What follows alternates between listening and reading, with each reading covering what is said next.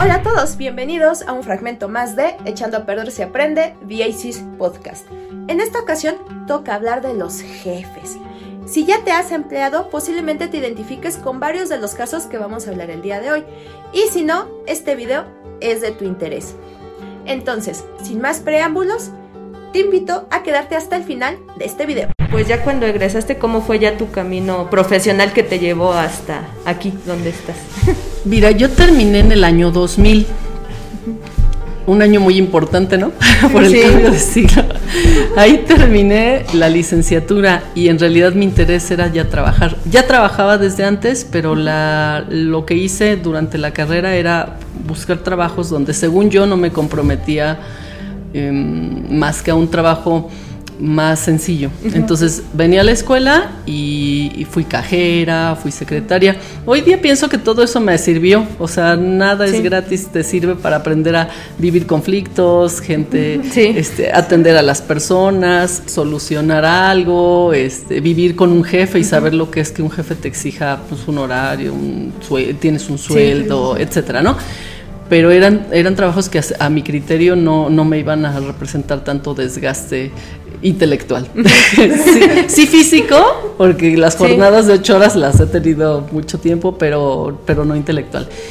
Pero cuando terminé, eh, viví ese proceso que a lo mejor muchos enfrentan que es ya ni soy estudiante, pero ni estoy trabajando, ni, ni, nada, estoy como en casa, ¿no? Y en la casa pues te consienten, entonces nadie te exige nada, nadie te exige que te vayas a trabajar y me empecé como a frustrar, a, sentir ya como que, como que estaba ahí pues nada más recibiendo. Entonces empecé a buscar empleo y no encontraba y no encontraba y fui del empleo de mis sueños y hacia abajo. Ah, y ya el se fue en una ocasión donde, donde pedí empleo en una tintorería como empleada de mostrador y no me lo dieron porque me dijeron que estaba sobrecalificada al tener ya una carrera terminada, ¿no? No titulada, pero terminada. Entonces, claro que lo entiendo. O sea, ¿qué significaba? Y era cierto. Era cierto, me enojé, pero era cierto que es, no, no, porque tú cuando ya te titules o encuentres otro trabajo nos vas a dejar. Sí. Y tenías razón. Entonces, sí. pero regresé derrotada y mi mamá me dijo, creo que es momento de que te pongas a hacer la tesis. Y por eso regresé a la escuela. Entonces me aventé unos meses haciendo la tesis, la terminé, me titulé y ya de ahí como que sentí que tenía más, más posibilidad de, ya no tener un pendiente que te requería tiempo o que no habías terminado y eso. Y de ahí empezaron las búsquedas de empleo. Entonces tuve buenas oportunidades que no aproveché.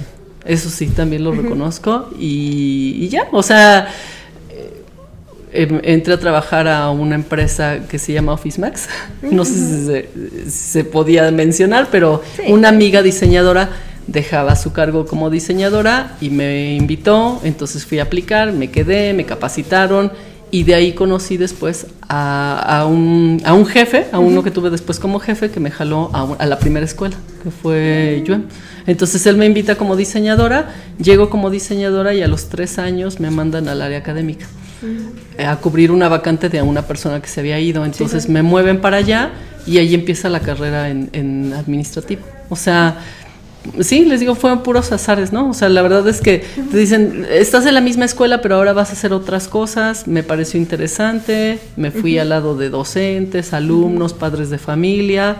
Me fue gustando, me generó muchos conflictos muchas veces, pero pues fue quedando, ¿no? O sea, me fui quedando, me fui quedando y de ahí ya se fue ubicando como los puestos administrativos que me llevan hoy día a estar aquí. Pero antes de ese trabajo administrativo en escuelas, eh, me desempeñé en otras cosas, entonces podría darles como la referencia de los jefes. Creo que eso es valioso. Sí. Y así como ustedes han comentado lo de maestros, me parece que, que también en los jefes hay distintos perfiles y distintas búsquedas. Entonces, de todos aprendes algo. No con todos coincides y algunos te marcan para el mal, otros te marcan para el bien. Sí. Todos son inolvidables de alguna o de otra manera porque ya no son tus profesores, sino ya te están exigiendo un trabajo profesional y ya te pagan por eso. Entonces ya no solamente es el 6 para panzar, ¿no? Ya es te quedas o te vas. O sea, es la decisión de, de mantenerte en un puesto.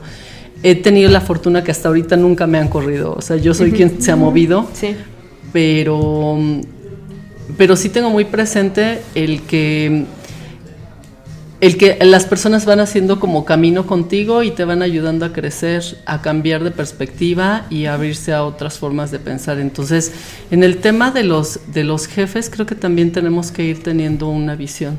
O sea, claro, tú puedes emplearte, o sea, es decir, autoemplearte, puedes decidir trabajar para algún corporativo, alguna empresa, organización del tamaño que tú quieras, o puedes irte al lado de ser un empleador, ¿no? Y entonces tú desarrollas, y las tres son válidas, las tres, sí. habemos personas para las tres, hay a quien nos gustan las instituciones por la seguridad que ya te dan en ciertas cosas, hay a quien les gusta el riesgo de, de ser sus propios jefes y con sus particularidades. Pero en el caso de los que nos quedamos en instituciones, pues bueno, las experiencias que yo he tenido han sido de, jefes impositivos, pero también ha habido quienes son conscientes y les interesan las personas, y no por apapacharte, sino por irte orientando para que tú vayas desempeñando mejor tu trabajo y que eso te impulse para ir buscando otro tipo de cosas, porque también creo que hay una edad donde ya tenemos que movernos a otras cosas. O sea, a veces ya no te das cuenta que ya te hiciste como muy añejo, ya estás replicando, ya estás cíclico y ya no estás aportando ni estás dando el chance para que llegue gente joven a, a dar otras innovaciones. Entonces, bajo esa circunstancia, me parece que es valioso. O sea, no sé si aterrizarlo directivos, maestros, jefes, pero en experiencia, en experiencia, eh, sí, sí tengo gente que me ha marcado para bien y para mal. O sea, y, y, los que han sido de uno o de otro punto han sido los que se han metido más con la persona, o sea, para mal o para bien. Sí. Entonces reconozco mucho cuando hay alguien que le importas como persona y que y que en corto te dice dónde la estás regando, esas cosas que dicen los libros, ¿no? Que, se regaña en corto.